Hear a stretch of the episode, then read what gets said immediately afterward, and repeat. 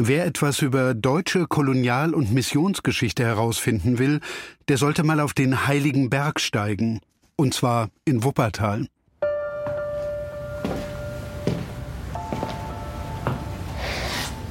Ah, das hier, wie, wie dieses Mahnmal, die, dieses, was ist es, ein Grabmal? Grabmal, ja. Grabmal eines Herero-Führers aus einem Akazienstamm und Rinderschädeln. Einigen Rinderschädeln. Eins, zwei, drei, vier, fünf, sechs, sieben, acht, neun, zehn, elf. Elf Rinderschädel. Nach Ölgemälden, Aquarellen, Porzellan. Jetzt also mal ganz was Neues. Rinderschädel. Ja, Rinderschädel und wie du gehört hast, eine ganze Menge davon. Ja, und wo gibt's diese ganzen Rinderschädel? Die gibt's an einem Ort, den ich noch aus meiner Jugend kenne. Wuppertal. Mhm. Und da gibt's einen heiligen Berg. Ja, genau. Das ist ein ziemlich abgeschiedener Ort in Wuppertal. Ein Hügel mitten im Wald mit einem Tagungshaus, mit einer Hochschule, fast wie eine kleine Stadt das Ganze. Und dieses gesamte Gelände, das gehört zur evangelischen Kirche. Ah, und deswegen auch heiliger Berg. So heißt er in Wuppertal. Und da gibt's dann zusätzlich auch noch ein Museum, das eng mit der evangelischen Kirche verbunden ist. Das Museum auf der Hart, so heißt dieses Waldgebiet, Stadtteil Barmen, nämlich eigentlich, wenn man's nicht heilig nennen will. Okay, und in diesem Museum habt ihr also dieses Grabmal aus Rinderschädeln entdeckt. Ja, und nicht irgendeins. Laut Beschriftung ist es das Grabmal eines Herero-Führers. Die Herero, also das Volk, an dem das Deutsche Kaiserreich in der Kolonialzeit einen Völkermord begangen hat. Genau. Und so ein Grabmal steht bis heute in einem deutschen Museum. Das ist Tatort Kunst Wir sind Rahel Klein. Und Stefan Koldehoff. Wir decken auf, worüber die Kunstwelt lieber nicht so gerne spricht. Das ist Fall 4. Du sollst nicht stehlen. In diesem Fall zeigen wir, warum die Geschichte von Missionskunst aus ehemaligen Kolonien immer noch nicht aufgearbeitet ist. Und was die Kirchen damit zu tun haben. Es war ja relativ dramatisch. Das Material wäre sonst auf dem Müll gelandet einfach.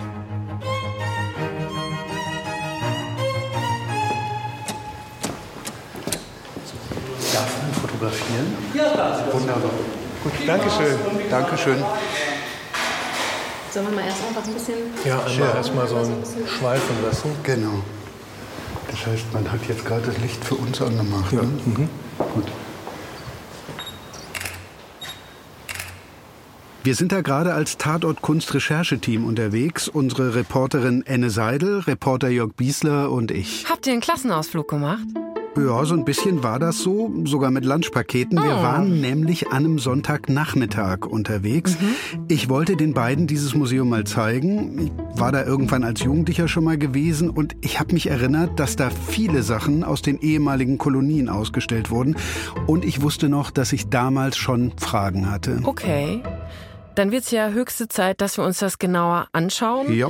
Es gibt ja seit einigen Jahren schon zum Teil hitzige Debatten darüber, ob Kunst und auch andere Objekte, die in der Kolonialzeit in deutschen Museen gelandet sind, ob die eigentlich dort sein sollten oder ob nicht viel mehr davon zurückgegeben werden müsste. Ja, genau. Und das ist eben nicht nur irgendein Museum, das ist ein kirchliches. Und deshalb wollte ich mal gucken, was da eben in diesem kirchlichen Museum in Wuppertal bis heute so gezeigt wird und auch, wie es da gezeigt wird. Direkt daneben zwei Megalithfiguren. Nias, Indonesien. Männliche Figur aus Holz. Können verschiedene rituelle Funktionen erfüllen. Verkörperung der Ahnen. Schutzfunktion. Also die Objekte aus den Kolonien, die sind immer noch da. Also das sind doch dann ganz klar Sachen, die eine, die eine Funktion in diesen Kulturen hatten. Ja. Also das ist doch wahrscheinlich, als ob du einer, einer evangelischen Kirche die, die Bibel, die da seit 200 Jahren auf dem Altar liegt, wegnimmst, oder? Ja. Ist halt die Frage, ist es weggenommen worden? Ist es geschenkt worden? Ist es unter Druck abgegeben worden? Das weiß man halt nicht. ne? Kann man hören, oder? Wir haben da alle drei ziemlich nachdenklich vor diesen Vitrinen gestanden. Hier sind wir jetzt wieder in Asien, ne? wobei, nee, irgendwie gemischt. Kreuz und quer. Ja, Namibia, Namibia, China, China. Tansania, Sumatra in einer Vitrine. Wir waren auch ziemlich ratlos, weil es in dieser Ausstellung ziemlich wenig Infos zu den Sachen gibt und überhaupt auch sehr viele Sachen gezeigt werden aus ganz, ganz unterschiedlichen Kulturen. Okay, also ein ziemliches Durcheinander. Rinderschädel, rituelle Figuren. Mhm. Was liegt da sonst noch so in den Vitrinen? Ja, wirklich alles, was du dir so vorstellen kannst. Masken, Speere, Musikinstrumente. Mhm. Erinnere mich an ein Hühnerorakel. What? Ja, leider war auch dazu nichts Genaues erklärt. Ich kann dir jetzt also nicht sagen, wofür man so ein Hühnerorakel braucht. Ja gut, Stefan, aber genau das würde mich jetzt natürlich interessieren. Ja, habe ich mir gedacht, das müssen wir dann aber in einer anderen Folge klären.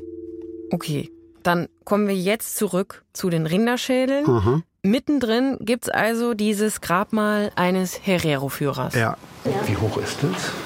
2,50 Meter. 50. Und an dem kommt man wirklich nicht vorbei, buchstäblich. Ja, wenn ich mit 1,75 daneben stünde, das würde mich noch über Also deutlich über 2 Meter, ja. Du musst dir das so vorstellen. Ein großer, dicker, gegabelter Baumstamm, mhm. noch mal deutlich größer als ich, auch deutlich dicker als ich. Und auf diesem V-förmigen Stamm stecken dann diese vielen Rinderschädel, einer über dem anderen, übrigens mit beeindruckend großen, ziemlich spitzen Hörnern. Woher ist es? Von wann? Wann ist es hierher gekommen? Wie ist es hierher gekommen? Keine Ahnung. Weiß man halt nicht. Keine Ahnung. Ihr seid also in einem Museum. Und mehr Infos gibt's nicht? Nee, dazu wird in dem Museum jedenfalls nichts gesagt. Mhm. Da gibt's ein kleines Schild daneben, auf dem steht aber nur Grabmal eines Herero-Führers, Akazienstamm, Rinderschädel. Mhm. Und das ist natürlich arg dünn, denn du hast es ja selbst gerade gesagt, beim Stichwort Herero denkt man natürlich sofort an den Völkermord. Ja, den Völkermord, den deutsche Truppen ab 1904 an den Herero und Nama verübt haben, mhm. auf Befehl eines Generals namens Lothar von Trotha auf dem Gebiet des heutigen Namibia. Das war ja damals deutsche Kolonie. Mhm. Und um sich die Zahlen nochmal klar zu machen, Deutsche Truppen haben damals Zehntausende Herero umgebracht. Ungefähr 70 Prozent der Herero und die Hälfte der Nama sind gestorben. Mhm. Manche wurden in die Wüste getrieben, sind da verdurstet. Andere starben in Konzentrationslagern. Die haben damals schon so geheißen. Mhm. Das war der erste Völkermord des 20. Jahrhunderts und den hat Deutschland aber erst 2021 als solchen auch anerkannt.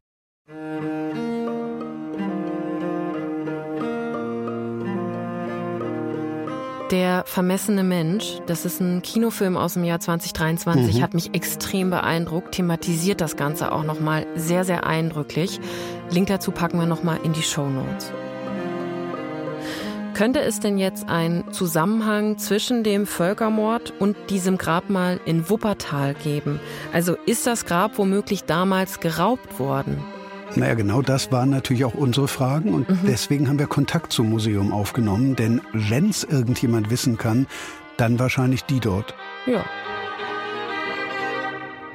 Archivalien, Schriftdokumente, Bilddokumente, über 40.000 historische Abbildungen, circa 330 Regalmeter und eben circa 5.000 Objekte aus Afrika, Asien, Ozeanien, einige wenige auch aus Deutschland, Europa, Nordamerika. Christoph Schwab ist der Kurator des Museums auf der Hart in Wuppertal. Ein paar Wochen nachdem wir uns im Museum mal erst umgesehen hatten, bin ich nochmal hin und habe mich mit ihm getroffen. Und er hat mir erklärt, was das Museum so alles in seiner Sammlung hat und auch, wie diese Sammlung entstanden ist. Die Sammlung ist das gemeinsame materielle historische Erbe zweier deutscher Missionsgesellschaften, eigentlich Dreier der Rheinischen Missionsgesellschaft, der Bethel-Mission und in den 1960er Jahren kam auch noch die Sair-Mission dazu, die aber auch aktentechnisch und was den Sammlungsanteil betrifft fast zu vernachlässigen ist.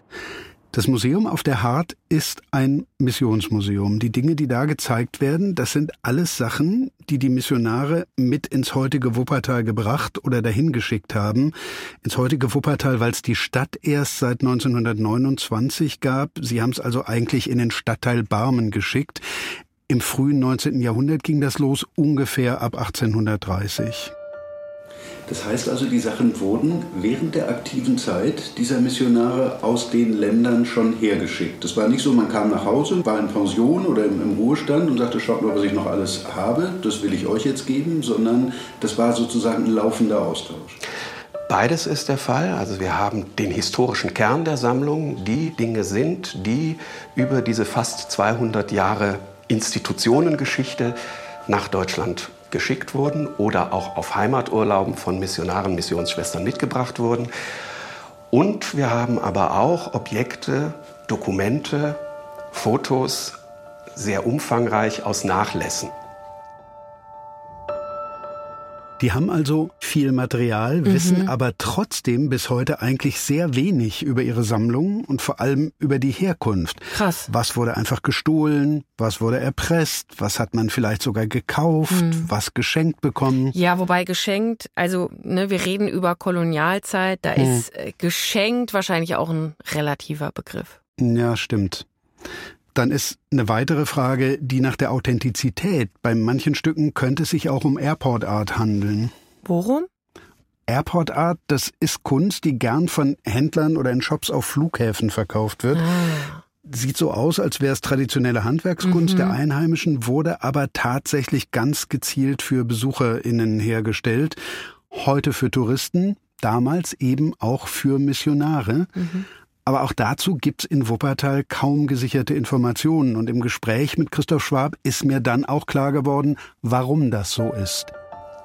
Wir haben in diesen 330 Aktenmetern sämtliche Korrespondenz, die mit der Leitung hier in Barmen geführt wurde. Also für die Regale muss man schon mit einem größeren Wagen zu Ikea fahren. Und dort gibt es in den Briefen allerdings selten, das muss man auch sagen, mal den ein oder anderen Hinweis, einen Halbsatz. Ein Ritualexperte, der Batak, den habe ich getauft, der übergab mir als Zeichen seines Übergangs zum Christentum seinen Würdestab, sein Pustaha, also das Ritualbuch. Ich werde es demnächst einmal mit nach Barmen schicken an das Museum.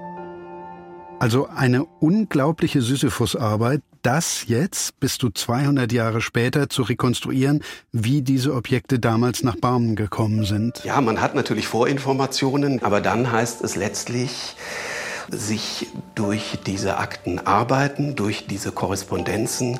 Und das können bei Missionaren oder Missionsschwestern, die viele Jahrzehnte vor Ort waren, mehrere Kisten sein mit vielen hundert, wenn nicht tausend Blatt Papier. Und das sind nur die Fragen, die die Vergangenheit betreffen. Mhm. Die haben aber natürlich Auswirkungen auf die Gegenwart. Was sagen die Menschen, die heute in den Herkunftsregionen leben? Mhm. Bedeuten ihnen diese Dinge noch was? Wollen sie die gern zurückhaben? Oder sind das für sie tote Relikte aus einer längst vergangenen Zeit? Okay, also die in Wuppertal sagen, es ist einfach zu viel mhm. und sie haben es noch nicht geschafft, ihre Sammlung komplett aufzuarbeiten. Ja, genau. Und dafür bräuchte man natürlich auch entsprechend viel Personal, mhm. was sie nicht haben. Krass. Aber die Frage ist ja trotzdem, also liegt es wirklich am Personalmangel mhm. oder will man sich vielleicht auch nicht so genau damit beschäftigen? Du meinst, weil Mission früher ja nicht nur bedeutet hat, wir bauen Krankenhäuser und Schulen, sondern auch, wir stülpen euch unsere europäische Kultur, unsere christliche Religion über und betrachten eure Kultur und Religion als, naja, minderwertig. Ja. Und diese ganze Auseinandersetzung damit kann ja auch wirklich sehr, sehr dunkle Kapitel zutage fördern. Ja, absolut. Ich hatte in Wuppertal allerdings den Eindruck, dass dieses Interesse wirklich besteht. Okay. Das Museum gehört heute zur Vereinten Evangelischen Mission. Das ist ein Verband mehrerer evangelischer Missionsgesellschaften. Mhm. Und was die heute machen, ist natürlich nicht mehr vergleichbar mit Mission vor 200 Jahren. Die sagen, sie versuchen heute wirklich gleichberechtigt auf Augenhöhe zusammenzuarbeiten mit Kirchen in Afrika und Asien. Okay. Und die haben sich auch mit dem wohl dunkelsten Kapitel der eigenen Geschichte befasst. Das ist welches? Na, die Mitverantwortung am Völkermord an den Herero und Nama. Da waren auch evangelische Missionare beteiligt. Ja. Die evangelischen Missionare haben damals in der sogenannten Kolonie Deutsch-Südwestafrika mit dem deutschen Militär zusammengearbeitet. Das tun sie vor allen Dingen, indem sie sich bereit erklären, ins Feld zu gehen, wie es damals hieß, und die Herero davon zu überzeugen, doch die Waffen niederzulegen und sich zu ergeben. Das ist der Rostocker Historiker Jonas Kreienbaum. Der hat zur Mitverantwortung der Missionare im Völkermord geforscht. Und sie errichten dafür Ende 1905 eigene missionsgetriebene Sammellager, in denen sich über 12.000 Herero dann stellen. Da können sie sich erst einen Moment erholen, aber dann werden sie eben weitergeschickt in die militärischen Konzentrationslager. Und man kann sagen, ohne die Vermittlung der Mission wären sicherlich weniger Herero in die staatlichen Konzentrationslager gekommen und dann vermutlich auch weniger gestorben. Und damit haben Missionare eben mitgewirkt am Völkermord. Dessen ist sich Jonas Kreinbaum sicher. 2022 hat er das unseren Kollegen von Deutschlandfunk Kultur so erzählt. Das ist ein extrem dunkles Kapitel in der Missionsgeschichte. Ja. Und die evangelische Mission, hat die sich denn mit dieser Schuld auseinandergesetzt? Ja, da gibt es schon lange ein Schuldbewusstsein und auch wissenschaftliche Aufarbeitung. Und 1990 hat man Namibia auch offiziell um Vergebung gebeten. Den Link zum Dokument packen wir in die Show Notes. Okay, aber wenn dieses Schuldbewusstsein da ist, mhm. warum stellt man dann in diesem Museum in Wuppertal einfach so kommentarlos ein Grabmal eines Herero-Führers aus. Also das passt doch nicht zusammen. Da müssten die doch viel mehr Infos zu geben zur Mitverantwortung der Missionare im Völkermord und überhaupt also mehr Infos über dieses Grabmal. Ja, müsste man eigentlich. Ich habe mir auch gedacht, auch wenn man vielleicht wenig Kapazitäten hat, zumindest zu diesem einen besonders sensiblen Objekt müsste das Museum doch eigentlich was herausgefunden haben. Mhm die sind ja nicht untätig, die bemühen sich ja. Ich habe also nochmal nachgefragt beim Kurator, bei Christoph Schwab. Ich mache auch nochmal das Licht an vielleicht. Wir stehen vor einem imposanten, tja, was ist das, ein Berg? Wie würden Sie es bezeichnen? Vielleicht kann man sich dem nähern, wenn man es als eine Art Grabstein ohne Inschrift bezeichnen würde. Leider ohne Inschrift. Es steht auf dem Schild Grabmal eines Herero-Führers. Zumindest das müssen Sie wissen, dass es das ist, sonst hätten Sie es nicht dran geschrieben. Was wissen Sie über dieses Objekt? Das soll es zumindest sein. Okay. Was wir wissen, ist, dass diese Assemblage aus dem Rinderschädeln und diesem Baumstamm 1913 in einer größeren Missionsausstellung, die hier in der Barmer Stadthalle stattgefunden hat, gezeigt wurde in dieser Form. Was wir nicht wissen, ist, woher genau es stammt, wie es hierher verbracht worden ist und ob es sich überhaupt um ein originales Grabmal in dieser Form handelt, wie es wichtigere Männer in den Herero-Gesellschaften normalerweise errichtet bekamen. Okay, also das heißt, man weiß nicht viel über dieses Objekt. Mhm. Man weiß nicht mal genau, was es überhaupt ist. Also ob es überhaupt ein Grabmal ist. Ja, genau. Alright. Ich fasse das nochmal zusammen. In einem evangelischen Museum in Wuppertal steht ein womögliches Grabmal eines Herero-Führers, über das wir eigentlich nichts wissen, mhm. nicht mal, ob es wirklich ein Grabmal ist. Und das, obwohl Deutschland da ja eigentlich in einer ganz besonderen Verantwortung wäre, mit solchen Objekten sorgsam umzugehen, ja. weil Namibia mal deutsche Kolonie war und erst recht wegen des Völkermords. Wie kann das also sein, dass es da nicht schon längst viel mehr Forschung zu gibt zu so einem Objekt? Ja, genau das ist die zentrale Frage.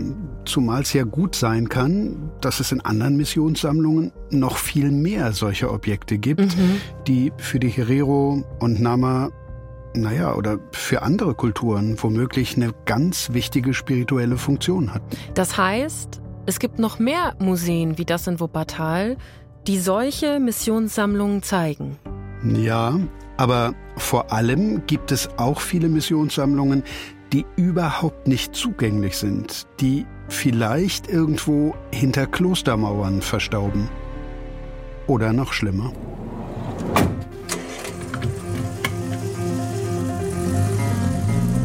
Es, es, es war ja relativ dramatisch, dass das Material wäre sonst auf dem Müll gelandet einfach.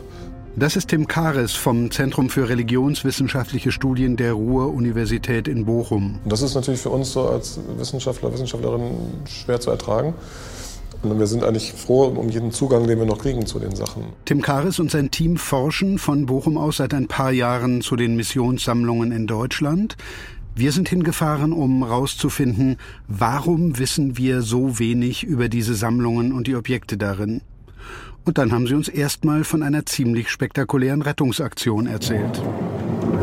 Wenn dann einer sagt, hier, ihr könnt euch das abholen morgen früh oder es landet auf dem Müll. Dann zögert man nicht, sondern besorgt sich einen Sprinter und fährt am nächsten Morgen los, um die Sammlung abzuholen. Also das ist ja wirklich mal Einsatz. Was ist das denn für eine Sammlung gewesen? Die Sammlung vom Missionshaus der Weißen Väter in Köln. Weiße Väter? Ernsthaft? Ja, da merkt man, wie sich diese katholischen Missionare gesehen haben, als Väter eben, die ihren schwarzen Kindern in Afrika den rechten Glauben bringen. Wow. Also dieses Missionshaus der weißen Väter Afrikas in Köln, das wurde halt aufgelöst und abgerissen, gibt einfach die Mission heute nicht mehr so wie früher. In den missionierten Ländern gibt es inzwischen eigene Kirchen und die Missionsorden werden auch immer kleiner. Man könnte fast sagen, die sterben aus. Mhm. Aber die Orden waren mal sehr groß. Das hat uns Patrick Krüger aus dem Forschungsteam ganz anschaulich beschrieben. Wenn man das Haus mal besucht hat, dann ist man eigentlich überrascht, was für ein großer Standort dort. Also wirklich ein großer Gebäudekomplex mit vielen Räumlichkeiten, in denen Missionare gelebt haben, in denen Studierende aus dem globalen Süden untergebracht waren, die in Köln dann eben an der Universität oder anderen Hochschulen äh, studiert haben. Große Versammlungs- und äh, Veranstaltungsräumlichkeiten, eine äh, Kapelle also so ein interkultureller Austausch auf katholisch. Könnte man sagen. Und es gab dort ein großes Archiv, eine große Sammlung, ein Bildarchiv, Literatur, Tagebücher, Briefe, wo man nicht wusste, wohin damit. Es wurde eine Anfrage ans Rautenstrauch-Jost-Museum gestellt, die keine Kapazitäten hatten. Und dann ging die Anfrage eben weiter an uns.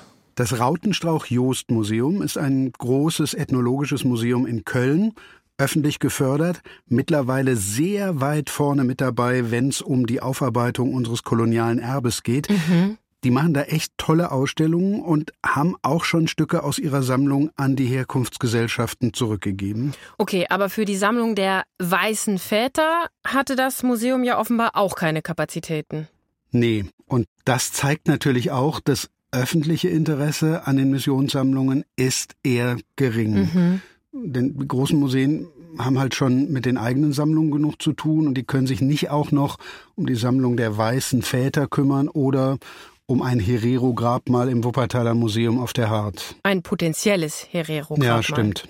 Aber es gibt ja noch die Forschenden aus Bochum. Ja. Und die haben zumindest die Sammlung der Weißen Väter dann in dieser konkreten Rettungsaktion mit ihrem Sprinter nach Bochum mhm. an die mhm. Uni gebracht. Und da liegt sie jetzt erstmal in einem Keller. Da bin ich mit den Wissenschaftlern auch mal runter. Patrick Krüger hat mir alles gezeigt. So. Wow. Mhm. Ey, Stefan, in wie vielen Kellern du für Tatortkunst jetzt schon unterwegs gewesen bist? Also in diesem haben sich bestimmt 50 Kisten gestapelt. Aha. Vieles überhaupt noch nicht ausgepackt. In der Ecke standen Skulpturen, geschnitzte Möbel. Auf den Tischen lagen Bilder. Ein paar Sachen konnte ich schon sehen. Ein besonders interessantes Objekt ist der geschnitzte Karl Wamba, der dort hinten in der Ecke hinter den Kisten versteckt steht, den man so auf den ersten Blick als einen afrikanischen Christus deuten würde, aber tatsächlich einer der ersten, vielleicht sogar der erste afrikanische Märtyrer gewesen ist, dessen Geschichte hier auch auf einem Bild erzählt wird. Karl Wanga ist ein ugandischer Heiliger, der in der katholischen Kirche und auch in der anglikanischen verehrt wird. Und so ein Stück zeigt dann natürlich auch, wie die Kulturen durch die Missionierung damals miteinander verwoben wurden. Das heißt, so Missionssammlungen haben natürlich auch noch viel kulturhistorisches Potenzial. Kann man das so sagen? Ja, absolut. Und deshalb sind diese Sammlungen für die Wissenschaftler in Bochum auch so interessant. Mhm. In den kommenden Jahren werden die Kisten ausgepackt, was drin ist, wird bearbeitet und am Ende soll dann eine Ausstellung stehen, die beispielhaft zeigt, was diese Sammlungen erzählen können. Vom Kontakt zweier Kulturen, bei dem auch ganz schön viel nicht gut gelaufen ist und das lag mhm. an uns Deutschen. Mhm. Das klingt nach einem wichtigen, aber auch nach einem sehr umfangreichen Vorhaben. Ja, und immerhin gibt es mittlerweile Forschung zum Thema. Aber auch die Wissenschaftler stoßen eben auf viele Hürden. Also wir stehen da in der Forschung wirklich relativ am Anfang. Wir wissen noch nicht mal genau, wie viele Sammlungen es insgesamt gibt. Das klingt ja wirklich noch nach Anfang. Also wenn man nicht mal weiß, womit man es eigentlich zu tun hat. Mhm. Da war ich auch ziemlich baff. Patrick Krüger und seine Kollegen können da auch nur schätzen. Sie gehen davon aus, dass es in Deutschland ungefähr 80 solcher mhm. missionsgeschichtlichen Sammlungen gibt. Im Grunde haben wir es mit einem ganz breiten Spektrum zu tun. Wir haben es mit Missionsmuseen zu tun, die teilweise geschlossen sind. Wir haben es mit eingelagerten Sammlungsbeständen in irgendwelchen Kellern oder auf irgendwelchen Speichern in Klöstern zu tun, von denen wir wissen oder auch nicht. Die Wissenschaftler haben ja auch erklärt, warum es manchmal so schwierig ist, an diese Sammlungen ranzukommen oder überhaupt erst mal von ihnen zu erfahren. Weil natürlich auch die Orden teilweise, äh, muss jetzt vorsichtig formulieren, äh, nicht immer ein Interesse haben, dass diese Sammlungen von der Öffentlichkeit wahrgenommen werden. Das liegt daran, dass Mission heute ein sehr kontrovers diskutiertes Thema ist. Das heißt, es gibt durchaus Orden, die Angst vor der eigenen dunklen Vergangenheit haben und die deshalb nicht unbedingt wollen, dass diese Sammlungen genauer unter die Lupe genommen werden. Mhm. Weil man könnte ja, wie bei dem Herero-Grabmal in Wuppertal, zum Beispiel auf eine Mitverantwortung an einem Völkermord stoßen. Jein. Also Patrick Krüger nimmt die Orden da schon in Schutz. Das hat auch damit zu tun, dass man natürlich mit diesen Sammlungen eine gewisse Verantwortung hat, der man gerecht werden möchte, was aber aufgrund fehlender Mittel beispielsweise kaum möglich ist ein Museum zu errichten mit einer entsprechenden äh, Restaurierungsabteilung, die guckt, dass diese Objekte eben auch dauerhaft erhalten werden können. Also viele würden gerne, aber können nicht, weil kein Geld da ist. Und das wiederum führt aber ja dazu, dass diese Sammlungen dann irgendwo hinter Klostermauern verstauben. Oder auf dem Dachboden. Und dass man auch nicht mal weiß, ob ein Grabmal wirklich ein Grabmal ist. Jedenfalls bei manchen Orden scheint das so zu sein, ja. Wir haben in den letzten Monaten auch einige Absagen bekommen auf unsere Interviewanfragen. Mit welcher Begründung? Ganz unterschiedlich. Wir haben hier gerade niemanden, der für die Sammlung zuständig ist mhm. oder wir sind noch nicht so weit, um drüber mhm. zu sprechen.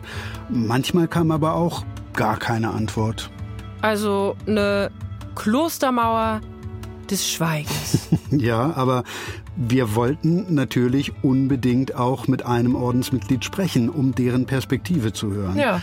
Und auch um herauszufinden, warum es denen offenbar so schwer fällt, mit ihren Sammlungen und mit der eigenen Geschichte offen umzugehen. Ja, weil eigentlich könnten die dadurch doch nur gewinnen. Also wenn man sowas offensiv anpackt, würde das dem Image der Orden hm. und der Missionsgesellschaften doch ganz bestimmt gut tun. Na, und deswegen haben wir weitergesucht. Und dann? Haben wir doch noch jemanden gefunden, der mit uns sprechen wollte.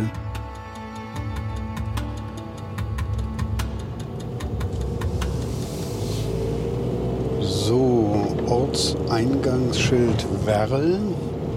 Daneben ein großes Banner, 800 Jahre Wallfahrt in Werl.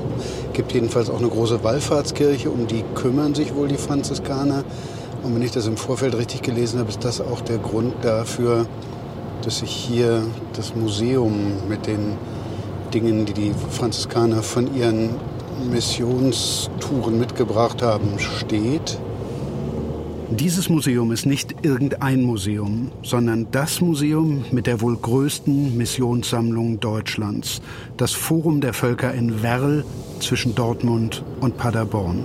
Ah ja, da hinten steht auch ein älterer Herr mit Brille, Vollbart, Hemd, Hose. Also kein, kein Ordensornat oder sowas. Und winkt auch. Und ich winke brav zurück und suche dann wohl meinen Parkplatz. Aber da brauchen wir dann eigentlich, glaube ich, kein Mikro mehr. Das nehme ich mal ab. Wir wollen ihn ja nicht überfallen. Dieser Mann, den ich treffen will, ist Pater Damian Bieger. Er ist bei den Franziskanern für die Geschichte des Ordens zuständig. Es hat ein bisschen gedauert, bis wir ihn ausfindig machen konnten, denn das Museum hat gar nicht mehr auf. Der Kontakt, der im Internet steht, der ist mittlerweile tot. Auch die Stadt Werl hat uns nichts sagen können. Schließlich haben wir dann zu den Franziskanern Kontakt aufgenommen, also zu einem katholischen Orden diesmal, und dort Pater Damian gefunden. Würden Sie mir zunächst mal einfach nur ganz kurz sagen, wie spreche ich Sie eigentlich korrekt an? Was ist Pater? Ist das ein Titel? Ist das ein Beruf, eine Berufung? Wann ist man Pater? Pater ist man streng genommen nach der Priesterweihe, so ist die Sprachregelung. Also mhm.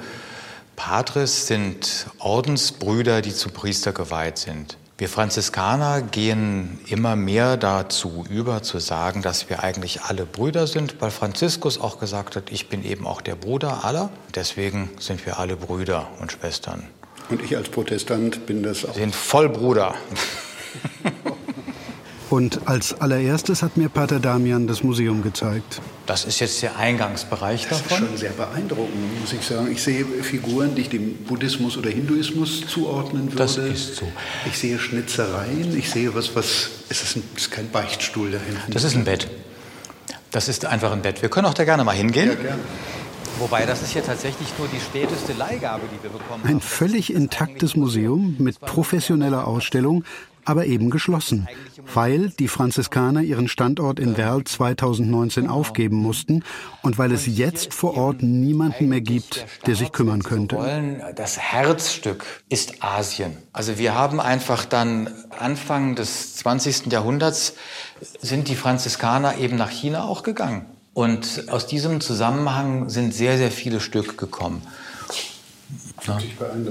Also Sie werden das sehen gleich unten. Wir haben in dem Raum, der eigentlich als Tiefgarage dieses Gebäudes gedacht war, eine komplette tibetische Sammlung stehen. Es ist einfach sehr viel. Es ist total viel, ja genau. Das Museum hat mehr als 15.000 Objekte. So viele, dass sogar noch die Tiefgarage zum Ausstellungsraum umfunktioniert werden musste. Krass. Aber für die Öffentlichkeit ist das alles eigentlich unsichtbar. Mhm. Es ist komplett zu. Wer die Sammlung sehen will, hat Pech gehabt. Kann sie auch nicht anrufen und sagen, können Sie bitte mal eben aus Dortmund Das schaffe ich, das schaff ich ja gar nicht. Also das heißt, eine fantastische Sammlung, die aber eigentlich ihren Zweck im Moment nicht erfüllen kann. Richtig. Hm. Also irgendwie ist das eine traurige Vorstellung, dass es hm. so ein Riesenmuseum gibt, in das aber niemand rein kann. Ja, aber immerhin nutzen die Franziskaner die Schließung ganz sinnvoll, versuchen nämlich die Sammlung besser kennenzulernen und das auch mit professioneller Hilfe von außen. Hier ist jetzt Afrika und hier ist sehr, sehr vieles, wo man sagen kann, das ist dann auch dazu gekauft. Das heißt, das sind keine originalen Benin-Bronzen? Nein, das sind tatsächlich Kopien. Gut. Ich glaube, eine ist man sich ein bisschen unsicher, aber da läuft im Augenblick auch gefördert durch das Deutsche Zentrum für Kulturgutverluste in Magdeburg auch ein Erstcheck. Was haben wir denn da eigentlich und wie gehen wir damit verantwortlich um? Was ist Ziel dieser Prüfung ähm, durch Deutsche Zentrum Kulturgutverluste? Mhm. Das Ziel ist es tatsächlich, zunächst mal sensible Objekte zu identifizieren mhm. und zu überprüfen, wie äh, ist ein angemessener Umgang und vielleicht sogar schon im Ansatz schauen, wie wäre, mit Restitutionsfragen umzugehen. Da wird jetzt also geprüft, und zwar mit Hilfe von außen. Genau. Da springt jetzt der Staat ein. Das Deutsche Zentrum Kulturgutverluste ist eine Stiftung von Bund, Ländern und Kommunen. Mhm. Für deren Museen ist das Zentrum eigentlich zuständig. In Werl würden die zum Beispiel mal erst sehen, ob das Material stimmt, ob es keine Hinweise auf eine maschinelle Herstellung gibt, mhm. ob die Masken dort zum Bildprogramm des Königspalastes überhaupt passen und wenn sie echt sind auch, was man zur Herkunft sagen kann. Zu den Benin-Bronzen gibt es ja inzwischen jede Menge Forschung, vor allem auch in Afrika selbst. Das wären dann aber ja nur zwei Stücke von mehr als 15.000. Und die müssen alle unterschiedlich untersucht werden. Die Benin-Bronzen anders als das Porzellan aus Asien, mhm. die Holzskulpturen aus Brasilien anders als die riesige Sammlung chinesischer Lochmünzen, die sie in Werl auch haben. Das Zentrum Kulturgutverluste kann bei sowas inzwischen auch Privaten helfen, wenn die das wollen, Menschen wie Organisationen. Und das sind Pater Damian und der Franziskanerorden in diesem Fall, ja. Und die wollten das auch? Absolut. Und das ist nicht selbstverständlich. Denn da nähern wir uns jetzt langsam auch den heikleren Fragen. Mhm. ob Sachen vielleicht auch zurückgegeben werden müssten, wie sie nach Deutschland gekommen sind und auch, warum es manchen Orden so schwer fällt, überhaupt über ihre Sammlungen zu sprechen, warum es da so viel Schweigen gibt. Ich glaube, dass in dem ehrlichen Bemühen um Demut viele sich dessen gar nicht bewusst sind, was sie da Wertvolles haben. Und vielleicht hinzukommt eine Sorge, wie geht man mit sowas um? Jetzt gerade wenn das um die Benin-Bronzen oder so dann da geht und äh, dass dann die Sorge ist, also dann stehen wir auf einmal wieder da exponiert in der Öffentlichkeit und können uns überhaupt gar nicht richtig äußern dazu und werden vorgeführt. Ich glaube, dass das schon aus Sorgen auch sind. Aber die andere Möglichkeit wäre ja, dass da Dinge, na, ich will nicht sagen verrotten, aber jedenfalls nicht die Wertschätzung erfahren und auch die kulturelle Wirkung entfalten können, die eigentlich in ihnen steckt. Ja, das ist die Seite, die man auch sehen kann. Ich kenne ja die Leute, die das hier gesammelt haben. Also mit ihren Stärken und Schwächen. Das ist immer auch ein Stück Familiengeschichte. Mhm. Und was für jemanden, der von außen kommt, vor allem eine Frage der Ethnologie ist oder der Kulturgeschichte, ist also für unser einen eher Familiengeschichte. Und es ist dann manchmal schwierig, dass andere Leute dann so in der Familiengeschichte dann da so rumarbeiten. Das ist nicht immer schön. Hm kann man ja auch irgendwie verstehen, finde ich. Aber vielleicht noch mal zu der Sache mit den Rückgaben. Mhm. Also Pater Damian spricht ja auch die Benin-Bronzen an, über die in den letzten Jahren ja sehr viel berichtet wurde. Und die sind ja mittlerweile ein Symbol geworden ja. für unsere Auseinandersetzung mit der Kolonialzeit die lange ziemlich schleppend verlaufen ist, aber seit ein paar Jahren dann wenigstens langsam nachgeholt wird. Erklär doch vielleicht noch mal kurz, was es mit diesen Bronzen auf sich hat. Okay. Die Benin-Bronzen wurden Ende des 19. Jahrhunderts von britischen Soldaten aus dem Königspalast in Benin City geraubt. Mhm. Das liegt im heutigen Nigeria. Ja. Mehrere tausend Kunstwerke, nicht nur Bronzen, sondern auch aus Elfenbein und anderen Materialien. Zum Beispiel sind es auch einige sehr wichtige Reliefplatten. Und das sind eigentlich wie Blätter aus einem Geschichtsbuch. Die erzählen die Geschichte des Königreichs, die erzählen wichtige Feste, Rituale. Es ist wirklich ein Archiv des Königreichs. Es ist identitätsstiftend. So hat uns das Nanette Snoop mal erklärt. Sie ist die Direktorin des Rautenstrauch-Jost-Museums in Köln, das viele Benin-Bronzen in seiner Sammlung hat oder besser gesagt hatte. Das heißt, diese Bronzen die so unfassbar wichtig sind für die Kultur des Königreichs Benin, die wurden damals von den Briten geraubt und sind dann unter anderem in einem Kölner Museum gelandet. Genau. Es ist als ob der Dom der Stadt Köln in Benin City in Nigeria sich befindet. Ja, also als ob man den Kölner Dom einfach mal nach Benin City gebracht hätte. Das bringt Nanette Snoop damit eigentlich ganz gut auf den Punkt. Ja, das wäre eine absurde Vorstellung. Die Bronzen sind aber nicht nur in Köln gelandet, sondern auch in vielen anderen Museen in Deutschland, in Europa, in Nordamerika. Die Briten haben die geplünderten Kunstwerke damals in der ganzen westlichen Welt weiterverkauft. Mhm. Aus Nigeria gab es immer wieder Rückgabeforderungen, aber die westlichen Museen haben sich lange geweigert bis vor kurzem. Ja, ich erinnere mich, dass das 2022 ein ziemlich großes Thema war. Genau, da hat Deutschland als erstes Land die Eigentumsrechte an den Bronzen an Nigeria zurückübertragen und auch erste Stücke schon zurückgegeben. Mhm. Auch Benin-Bronzen aus dem Kölner Rautenstrauch-Jost-Museum, die sind jetzt wieder in Nigeria und in Benin. Kolonialismus ist Unrecht. So, wenn wir reden über Rückgabe, geht es wirklich auch über die Frage der Gerechtigkeit und die Frage auch der Versöhnung.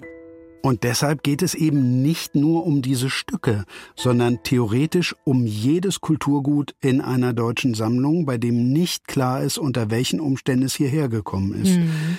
Diese weltweite Aufmerksamkeit, die die Rückgabe der Benin-Bronzen damals erregt hat, die erhöht natürlich auch den Druck für andere Sammlungen, da jetzt nachzuziehen. Das heißt was?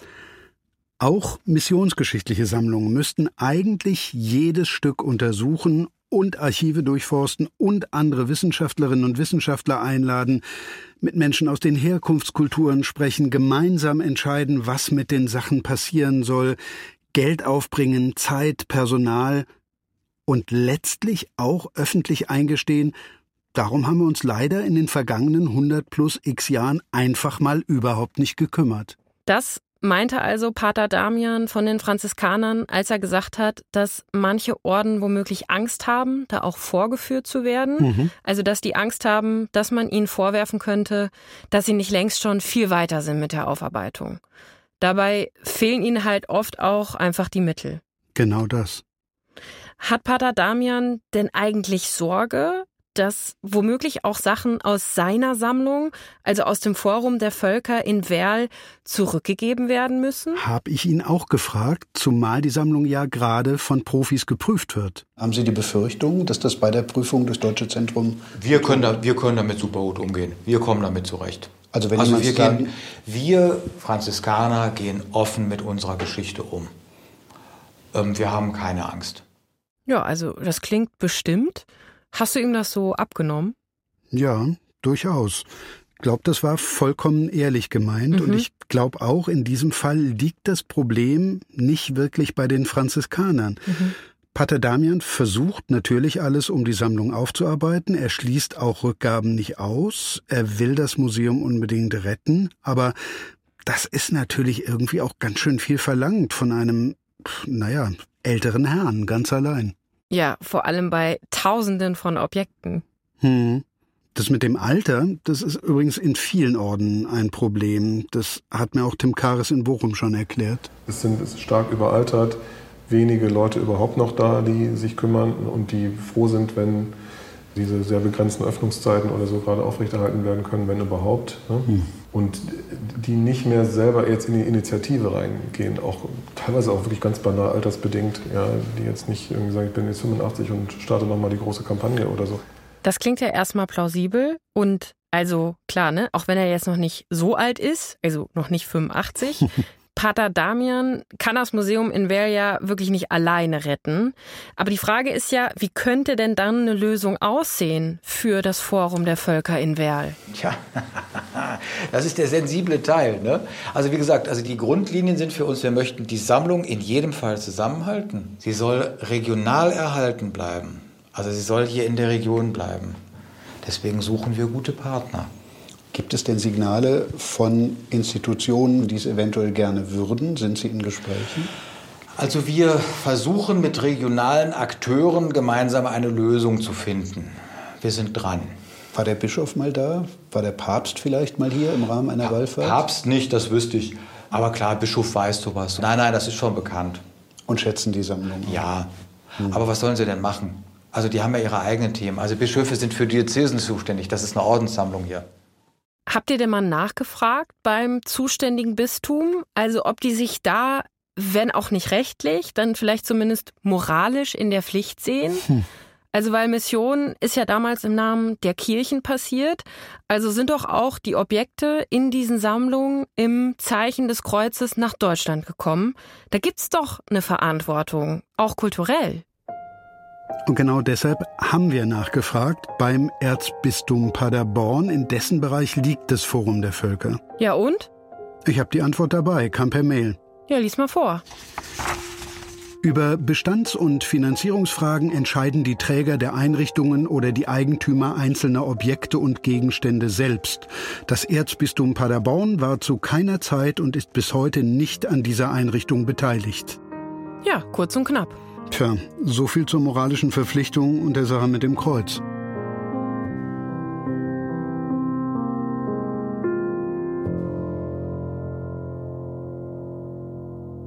Okay, Stefan, also wir wissen jetzt, dass wir viel zu wenig wissen mhm. über die Missionssammlung in Deutschland und dass das unter anderem daran liegt, dass es zu wenig Forschung, zu wenig Geld, manchmal auch zu wenig Interesse gibt und dass manche Orden offenbar auch nicht so gerne ans Thema ran wollen. Ja, oder nicht wissen wie. Und ja. eigentlich Unterstützung von außen bräuchten, um die Sammlungen aufzuarbeiten, aber außerhalb der Orden fühlt sich dann eben auch niemand so richtig zuständig. Aber was ich mich trotzdem frage, also ich kann ja verstehen, dass solche riesigen, teilweise ja auch völlig chaotischen Sammlungen überfordern und dass man da natürlich nicht von heute auf morgen alles aufarbeiten kann. Ja. Aber warum kümmert man sich nicht zumindest um einige besonders sensible Objekte und ermöglicht wenigstens da mehr Forschung? Also sowas wie das Grabmal des Herero-Führers im Museum auf der Hart in Wuppertal? Ja, genau.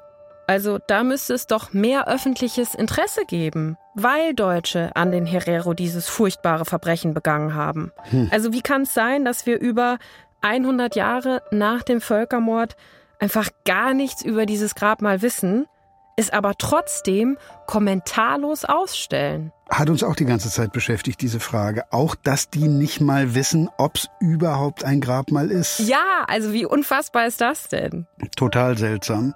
Und deswegen haben wir dann nochmal auf eigene Faust versucht und versucht und versucht, doch mehr rauszufinden. Dieses Grabmal ist nicht freiwillig nach Deutschland gekommen. Dieses Grabmal ist illegal nach Deutschland geraubt oder geplundert und äh, die Kirche haben, irgendwelche Missionare haben das mitgenommen. Okay. Das ist erstmal eine steile These. Hm. Und die kommt von Israel Kaunatitsche, ein Nachfahre der Herero, 1947 in Namibia geboren. Er lebt aber schon lange in Berlin und er hat als Bildungsreferent zur deutschen Kolonialgeschichte gearbeitet. Mhm. Vor allem aber, und deswegen sind wir froh, dass er mit uns gesprochen hat, es ist nämlich gar nicht so einfach, Experten dazu zu finden, kennt er sich aus mit der Kultur der Herero. Warum ist es schwierig, Experten zu finden, die sich damit auskennen? Die Herero-Kultur ist nicht gut überliefert, unter anderem auch wegen der Missionierung. Da sind Gebräuche verloren gegangen und mit dem Tod von Zehntausenden beim Völkermord natürlich auch ganz viel Wissen. Okay, aber dann habt ihr tatsächlich einen Nachfahren der Herero gefunden und der sagt, das Grabmal ist von den deutschen Missionaren geraubt worden. Mhm, sagt er. Israel Kaunatitsche hat sich Fotos vom Grabmal angeguckt und er war sich sofort sicher, das ist echt. Ja, das ist korrekt. Das ist richtig. Ein Grabmal, also meistens von Herero-Führern und so weiter. Ne? Dieses Gleiche haben wir als Mahnmal, als Denkmal auch in Swakopmund auf der alte Konzentrationslager er vergleicht das Foto aus Wuppertal, das er gesehen hat, also mit einem Mahnmal, das er aus dem Konzentrationslager in Swakopmund in seiner Heimat kennt. Wir können uns also schon mal ziemlich sicher sein, dass die Grabmale so ausgesehen haben. Solche Akazienholzstämme mit Rinderschädeln wurden auf den Gräbern von bedeutenden Herero aufgestellt, wie möglicherweise bei dem Grabmal in Wuppertal. Ja, das war eine wichtige Person und er hat auch Wert gelegt dass er an bestimmte Rinder ihm auch begleiten, wenn er tot ist. Das heißt, da muss man auch diese Rinder opfern. Die musste geschlachtet werden und diese Schädel natürlich auf mein Grab. Die Rinder spielen eine ganz große Rolle in der Herero-Kultur. Und deshalb meint Israel Kaunatitsche, so ein wichtiges Grabmal hätten die Herero den Missionaren niemals freiwillig mitgegeben. Die Missionare haben eine große Rolle gespielt. Dies war Komplize von der Völkermord. Die Missionare waren der Begleiter von dieser Völkermord. Und das ist die Beweise, dass die Missionare was mitgenommen haben, geraubt haben. Und das sieht man an diesem Grabmal. Aber wenn er sich so sicher ist, Warum zweifelt dann das Museum auf der Hart in Wuppertal an der Echtheit von diesem Grabmal? Also die hätten ja auch schon längst mal mit einem Herero-Nachfahren sprechen können. Mhm, genau das fragt sich Israel Kaunatitsche auch. Wenn ich so ein Ding habe, dann muss ich natürlich äh, wissen, wo das herkommt. Die können mich nicht erzählen, die wissen das gar nicht. Die haben doch Namen von Missionare, wo die tätig waren. Das muss geklärt werden. Tja, das muss geklärt werden. Und Deshalb haben wir dann auch nochmal nachgehakt im Wuppertaler Museum auf der Hart. Was genau haben die denn schon unternommen, um mehr rauszufinden über dieses Grabmal? Ja, und was haben sie unternommen? Der Kurator Christoph Schwab hat mir erzählt, dass sie sich schon seit 2004 mit dem Grabmal beschäftigen. Okay. Es war ja ein wichtiges Gedenkjahr. Da hat sich der Beginn des Völkermords an den Herero und Nama zum hundertsten Mal gejährt. Mhm. Und die Wuppertaler haben auch schon Experten aus Namibia zum Grabmal befragt, eben alles im Rahmen ihrer Möglichkeiten. Und die sind ja, wissen wir, begrenzt. Mhm. Also denken wir an die vielen Regalmeter an Akten, die da eigentlich durchforstet werden müssen. Ja, genau. Aber im Sommer 2023 haben sie dann doch endlich was zum Grabmal gefunden, also nach vielen Jahren Recherchearbeit, aber eben nicht in den Regalen in Wuppertal, sondern in Namibia. Und was haben Sie gefunden? Kollegen aus Namibia haben ein Dokument geschickt, das über 100 Jahre alt ist. Mhm. Es handelt sich um einen Aufruf der damaligen Missionsleitung hier in Barmen an die regionale Missionskonferenz in Windhoek in Namibia im Jahr 1912 einige Gegenstände, die eben noch fehlten, um diese materielle Kultur der Herero und Nama in diesem ehemaligen Missionsgebiet darzustellen, die zu beschaffen, die doch nach Deutschland zu schicken. Und dort finden wir unter anderem den Eintrag Rinderschädel, wie sie zur Herstellung einer Schädelpyramide benötigt werden. Moment mal gerade. Mhm. Er sagt zur Herstellung in Deutschland. Ja.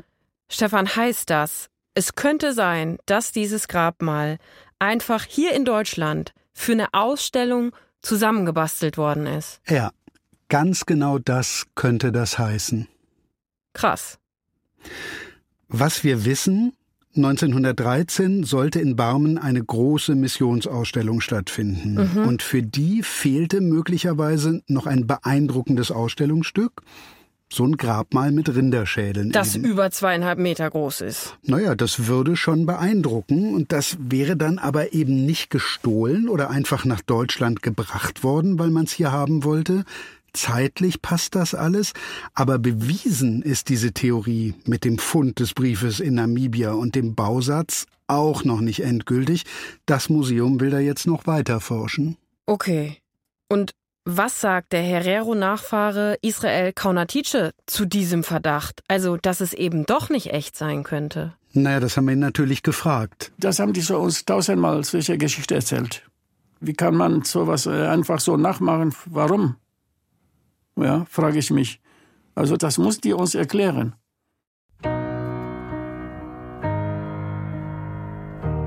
Also, er glaubt das eigentlich nicht. Jedenfalls sieht er das Museum in der Pflicht, da jetzt endlich für Gewissheit zu sorgen. Denn wenn das Grabmal tatsächlich echt wäre, dann ist für ihn eins völlig klar. Eigentlich, es hat hier nichts zu suchen. Das muss äh, zurück nach Namibia.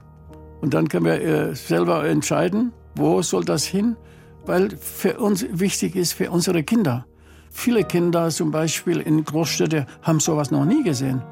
Das heißt, wir müssen das unsere Kultur weiter vermitteln. Aber was soll das hier in Deutschland? Es liegt hier irgendwo ein Museum in Wuppertal. Wozu denn? Also er stellt eine direkte Rückgabeforderung. Jedenfalls, wenn das Grabmal wirklich echt ist. Genau. Und glaubst du denn, dass dem Museum in Wuppertal klar ist, wie dringend das ist, also wie wichtig das wäre, jetzt endlich mal eine Antwort zu finden auf diese Frage, ist das Grabmal wirklich echt? Ja, ich denke schon. Das Bewusstsein ist auf jeden Fall da und auch der Wille, da intensiv weiter zu forschen. Mhm. Es gibt ja jetzt Anhaltspunkte. Ja. Das war kein Lippenbekenntnis. Okay. Ich habe den Verantwortlichen dort auch von Israel Kaunatitsche und seinen Forderungen erzählt. Naja, und ich habe gefragt, ob Sie nicht mal mit ihm über das Grabmal sprechen wollen. Ja, und? Sie wären zu einem Gespräch bereit, sagen Sie. Okay, dann kommt nach Jahrzehnten ja vielleicht auch endlich mal was in Gang. Zwischen 1904 und 1908 haben deutsche Truppen den Völkermord an den Herero und Nama verübt. Weit über 70.000 Menschen sind damals schätzungsweise gestorben. Es war der erste Genozid im 20. Jahrhundert. Und knapp 120 Jahre später will ein deutsches Museum klären, ob das Grabmal eines Herero-Führers, das seit Jahren im Museum ausgestellt wird, überhaupt echt ist. Ja, genau. Aber das ist ja nur der allererste Schritt. Wenn es echt ist und nicht hier nachgebaut wurde, dann muss man als nächstes prüfen, wie kam das Grabmal nach Deutschland? Ist es wirklich geraubt worden? Um es dann eben möglicherweise auch zurückzugeben. Mhm.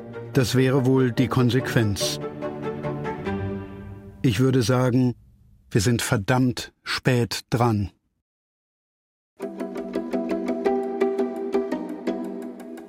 Das war Tatort Kunst. Fall 4. Du sollst nicht stehlen. Mit Stefan Koldehoff und Rahel Klein. Die redaktionelle Verantwortung für Tatort Kunst liegt bei mir, Stefan Koldehoff. Die Recherchen und Skript für diese Folge kommen von Enne Seidel und Jörg Biesler. Die Regie hatte Jana Magdanz. Head-Autor von Tatort Kunst ist Sven Preger. Und das Sounddesign kommt von Timo Ackermann. Wenn ihr Vorschläge, Wünsche oder Tipps für weitere Geschichten habt, schreibt uns einfach. Tatort Kunst, zusammengeschrieben, at deutschlandfunk.de.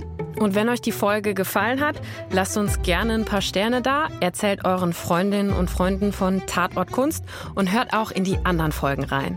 In unserem fünften und letzten Fall der ersten Staffel nehmen wir euch nochmal mit zu einem der größten Kunstfunde, die es jemals gegeben hat. Es empfing uns dort eine gigantische Unordnung, unvorstellbar. Also ich habe sowas noch nie gesehen. Tatort Kunst ist ein Deutschlandfunk Original.